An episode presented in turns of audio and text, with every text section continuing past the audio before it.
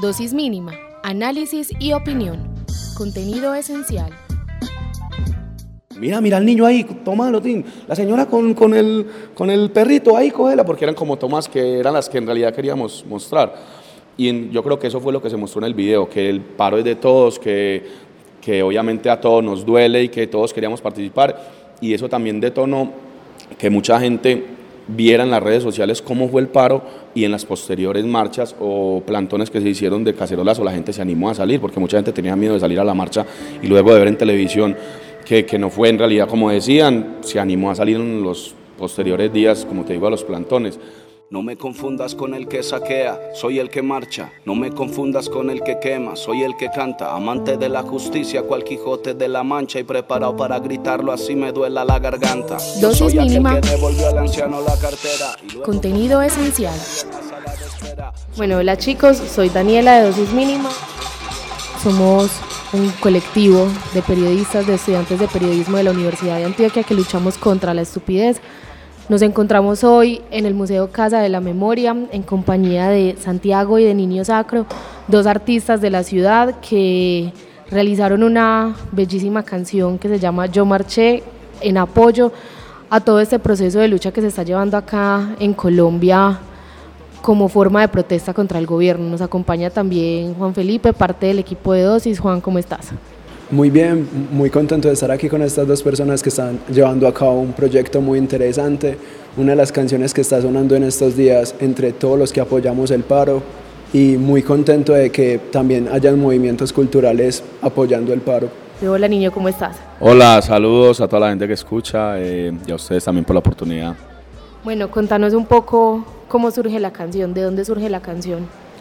Bueno, la canción fue el 20 de noviembre, estábamos en la casa editando un video que estábamos haciendo sobre, el, sobre las reservas naturales acá en Antioquia.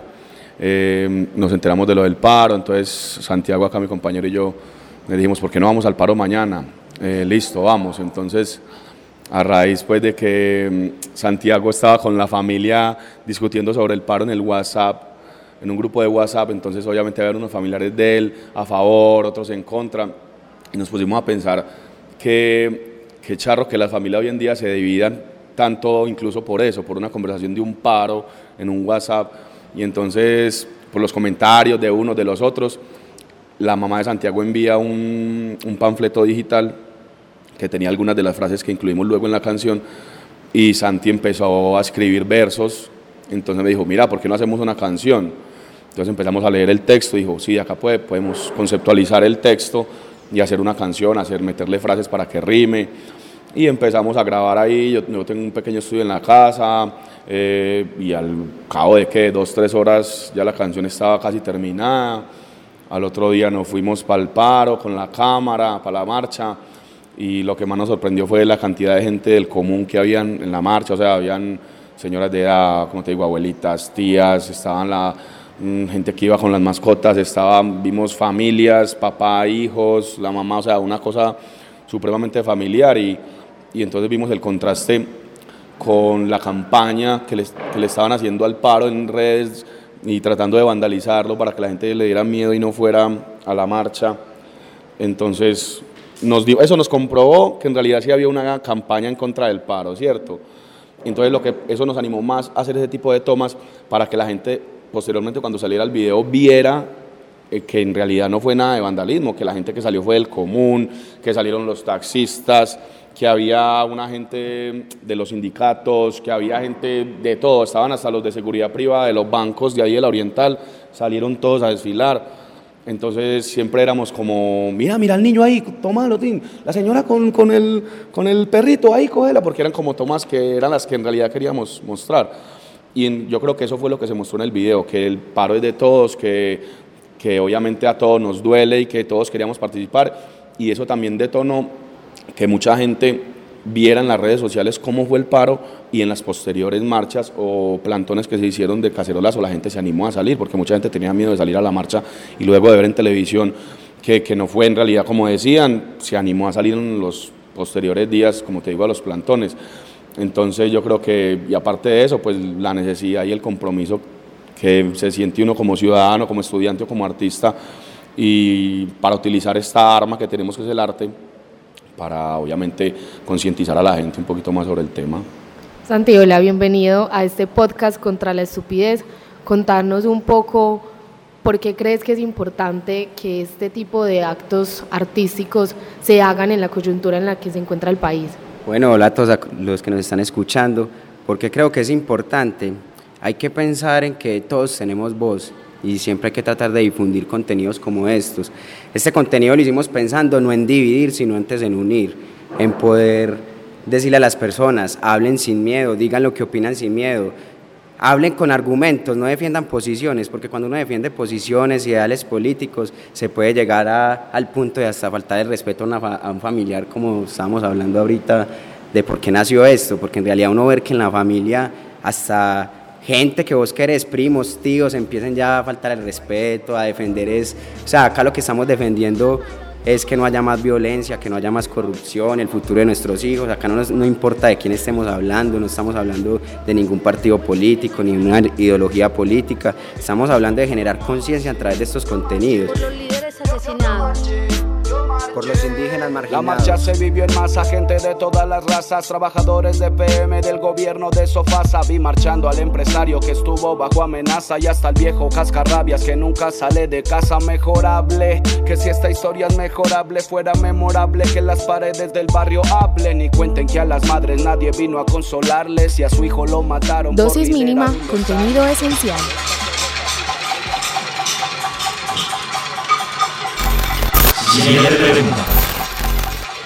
Bueno, la canción y la producción audiovisual se realizó el 21 de noviembre. ¿Cuál ha sido como el reto más grande durante todo este tiempo? Pues que en realidad no es mucho tiempo, es una cosa súper express.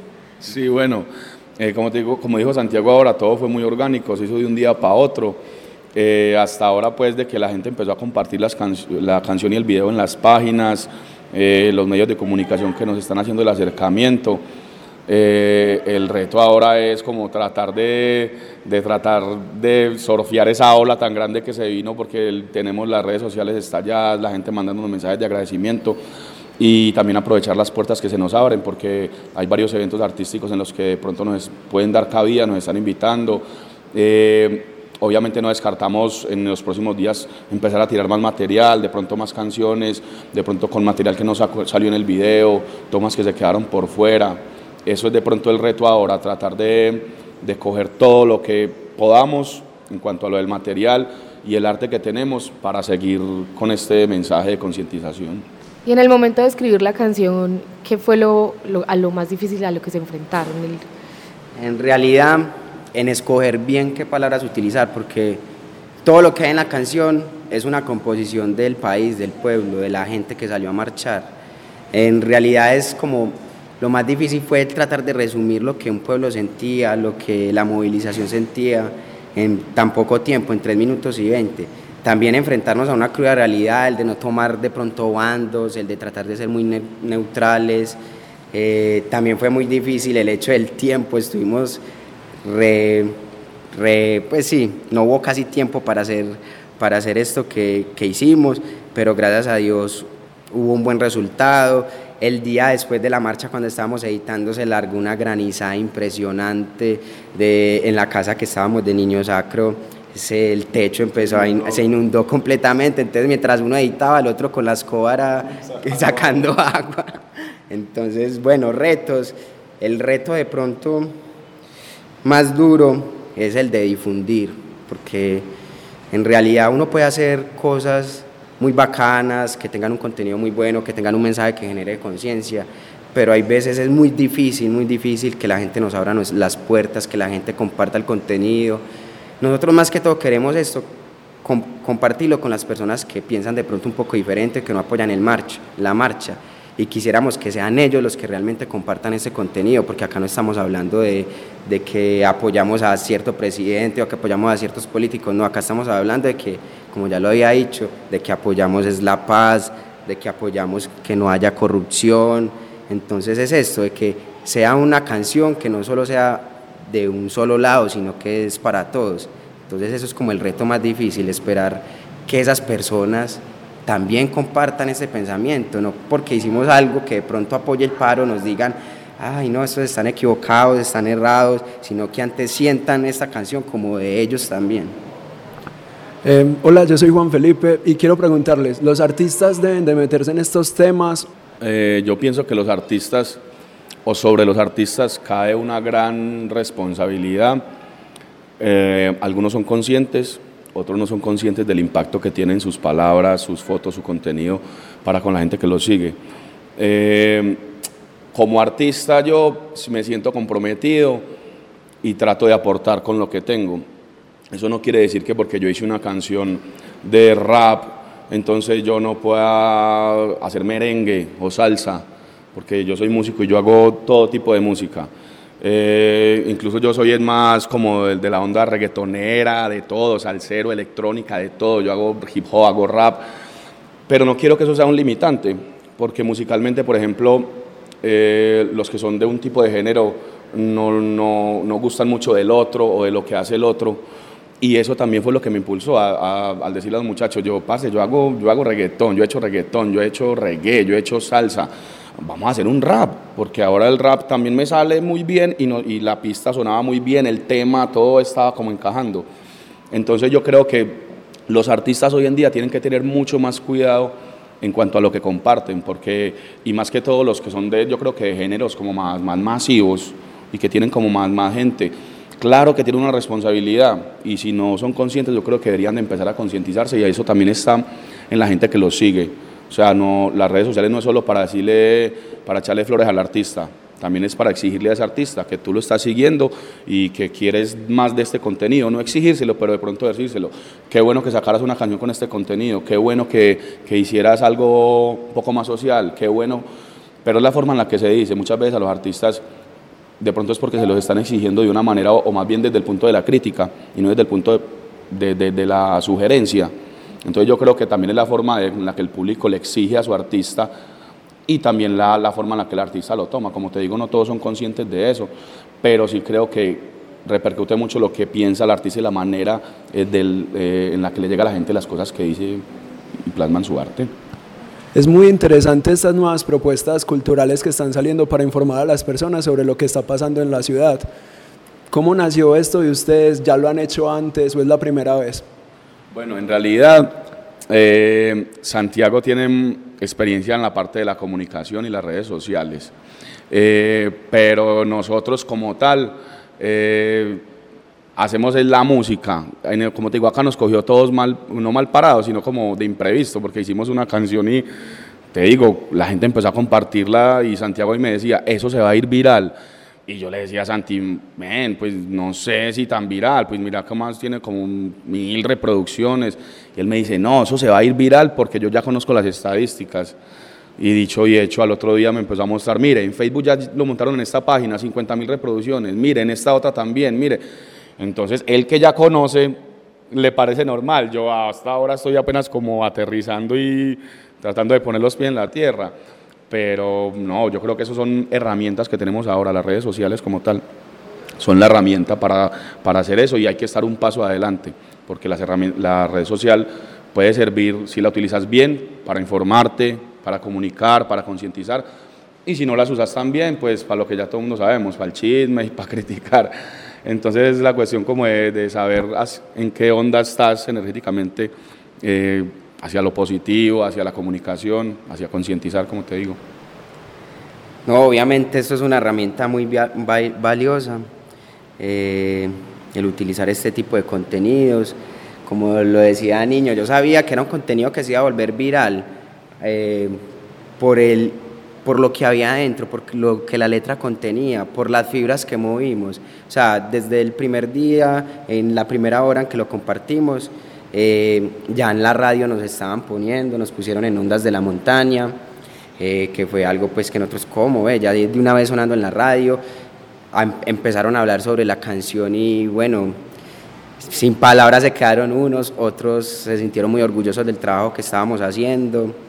Y respecto a la pregunta que hacía de los artistas, yo creo que imagínense en un James, un J Balvin que mueve tanta gente compartiendo un tipo de contenidos como este, qué cambio, qué influencia, ¿qué podrían generar? Serían cosas muy impresionantes. No estoy diciendo que esa sea su responsabilidad, de pronto ellos están en otros cuentos, son de un lado más comercial, en estos momentos generan conciencia de otras formas, porque la idea tampoco es generar odio y decir, hey, Maluma y J Balvin no, no compartieron, no, la idea es antes tratar de decirles, muchachos, miren este material que hicieron estos pelados, ¿qué les parece? Que ellos mismos sean los que se antojen y vean que, que no hay necesidad de generar odio, porque es que hay muchos mensajes que en realidad se hacen es, pueden decir palabras muy bonitas, pero se hacen para generar odio. Entonces, por eso este contenido que nosotros lo hicimos, lo hicimos pacíficamente, una muestra pacífica de un contenido artístico, lo hicimos para generar conciencia y nunca quisimos en ningún momento tirarle a nadie. Fue una respuesta a mis familiares, pero fue una respuesta que sí creo que se hizo respetuosamente y, y miren, ya hoy en día se está escuchando en muchas partes y yo siento que esto va para arriba, esto no se va a quedar acá y está contagiando a mucha más gente de hacer lo mismo que estamos haciendo nosotros. Bueno chicos, como para ir cerrando, nos encontramos ya casi a ocho días de que se inició el paro nacional, la cosa sigue subiendo, más gente se está uniendo a esto. ¿Ustedes qué le dicen a los pelados, a las señores, a las viejitas, a los viejitos, a todo el mundo que está saliendo a las calles? ¿Qué les dicen ustedes? Bueno, eh, yo les aconsejaría y les diría que se informen, ante todo que se informen, porque como les dije, esto de las redes sociales es un arma de doble filo. Muchas veces nos llega la información ahí al, feed de, de Facebook, y entonces tragamos entero, cogemos y compartimos noticias sin entrar a leerlas primero, eso lo hace mucha gente. Entonces sale ahí que, ah, los encapuchados hicieron tal cosa, comparto sin primero corroborar ah, que los del otro bando hicieron tal otra, comparto sin primero corroborar. Entonces, informarnos, saber por qué estamos marchando, saber cuáles son los puntos que hay sobre la mesa. Eh, y yo creo que eso de manera consciente lo puede hacer a uno un buen partícipe del paro y de la marcha. Aunque hay gente que de pronto es nueva en esto y de pronto es primera vez que salió a una marcha en estos días, eh, este tipo de cosas son para eso para que la gente se identifique y pierda el miedo, como decía Santi. Acá la idea es que la gente pierda el miedo y que participe, porque esto es de todos, es un derecho de todos, que hay que ejercer unidos, porque si lo, lo ejercemos unidos, toma más fuerza y esto es una de las muestras, lo que pasó con esta canción. Bueno, yo diría que el mensaje es no nos dejemos dividir, o sea, Estamos en estos momentos divididos en nuestras familias, divididos en nuestro espacio de trabajo, hasta con nuestros mismos amigos. No, no nos dejemos dividir, que esto no se trata de un lado o del otro, se trata de nuestro futuro, del futuro para nuestros viejos, del futuro para nuestros niños, del futuro para nuestras madres, del futuro de los animales, como lo decimos en las canciones. Se trata de todo, se trata de Colombia. Entonces yo digo que dejemos a un lado esos odios, dejemos al lado el defender posiciones, empecemos a defender con argumentos y sobre todo que se conversen estos temas, porque hay gente que dice, prefiero eliminarte, eh, prefiero dejar de hablarte, porque cuando se habla de política la gente dice, mejor no hablemos de política en la familia, venga, pero no, no, yo considero que no hay que quedarnos callados, hay que hablar, hay que hablar con respeto, hay que hablar con argumentos y y compartir. Si no, si, hay ese tipo de discusiones, ¿cómo vamos a construir un mejor país? O sea, en estos momentos se están hablando, se están dialogando. Eh, gente allá que realmente son los que se encargan de hacer cambiar las leyes, las decisiones del gobierno, pero en nuestra casa también nos están escuchando nuestros hijos, también nos están escuchando nuestros hermanos. Entonces todos podemos ser un referente de esta lucha, pero un referente bueno que sobre todo prime el respeto y que no, sigan, eh, no sigamos teniendo estos mensajes de odio. Listo, muchísimas gracias por participar de este podcast contra la estupidez. Nosotros somos Dosis Mínima, seguimos acá en el paro nacional, seguimos luchando por nuestros derechos. Dosis Mínima somos Daniela Sánchez y Juan Felipe Vargas en la realización de este episodio. Nuestros productores Karen Parrado, Estefanía Aguirre, Marcela Sánchez, Danilo Arias, Paulina Mesa y Mateo Gil. La editora de redes es Diana Ramírez. El editor general es Alejandro González Ochoa. Recuerden que pueden encontrarlos en todas nuestras redes sociales, Facebook, Twitter e Instagram como Dosis Mínima. Nos escuchamos.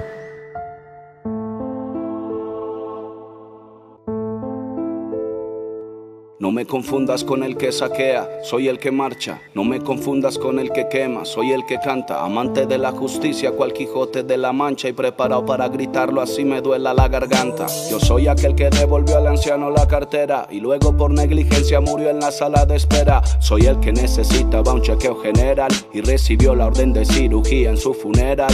El hijo de la madre con pensión miserable de un tercio del sueldo mínimo, nunca ajustable. Y a pesar de que el banco ya su casa va a quitarle. La doña para mí siempre trae una cara amable. Yo represento al que en su cuello nunca lleva lajas, al trabajador que estudia, al estudiante que trabaja, al ateo, al converso, al que cree en el universo y al que siempre lleva en su mochila la coca, el almuerzo. Voy tomado de la mano con la madre soltera, la que siempre da un buen consejo sin que se lo pida. Voy con el señor que vende aguacates en la acera, con el niño sin juguete y la señora que lo cuida. Malabarista de la vida con buen ánimo, que trata de hacer maromas con un sueldo mínimo. Con la sonrisa medio puesta y casi pálido, trabajando horas extras sin chistar porque es un tímido. Por un país sin corrupción. Por un futuro para los niños. Por una vejez digna. Por unos impuestos justos. Por un buen sistema de salud. Por las víctimas del conflicto armado. Por los líderes asesinados. Por los indígenas La marginados. marcha se vivió en masa, gente de todas las razas, trabajadores de PM, del gobierno de Sofasa. Vi marchando al empresario que estuvo bajo amenaza y hasta el viejo cascarrabias que nunca sale de casa mejorable. Que si esta historia es mejorable, fuera memorable que las paredes del barrio hablen y cuenten que a las madres nadie vino a consolarles y a su hijo lo mataron por liderar un desarme. Soy el escaso de capital que lo ahogan los intereses y a pesar de eso paga luz y agua cada dos meses. Soy el campesino, el indígena que en la tierra crece, el que siembra la comida que a veces ni te mereces. Quisiera ser el que usa palabras en vez de espadas, el que teniéndolo todo ayuda a los que tienen nada. Pero solo soy un país y una paz anhelada que mira como sus hijos se matan a las patadas. Soy el que salió de casa con bendición de mamá y se puso el uniforme sin saber para dónde va. Que cuando llegó al trabajo lo enviaron a acribillar y le tocó ayer en la marcha desfilar como un SMAT. Por la paz que nos merecemos. Por una educación ideal. Por el derecho a la libre expresión. Por un país sin desplazados. Por nuestros recursos naturales. Por nuestras selvas. Por los animales. Por ti, Colombia.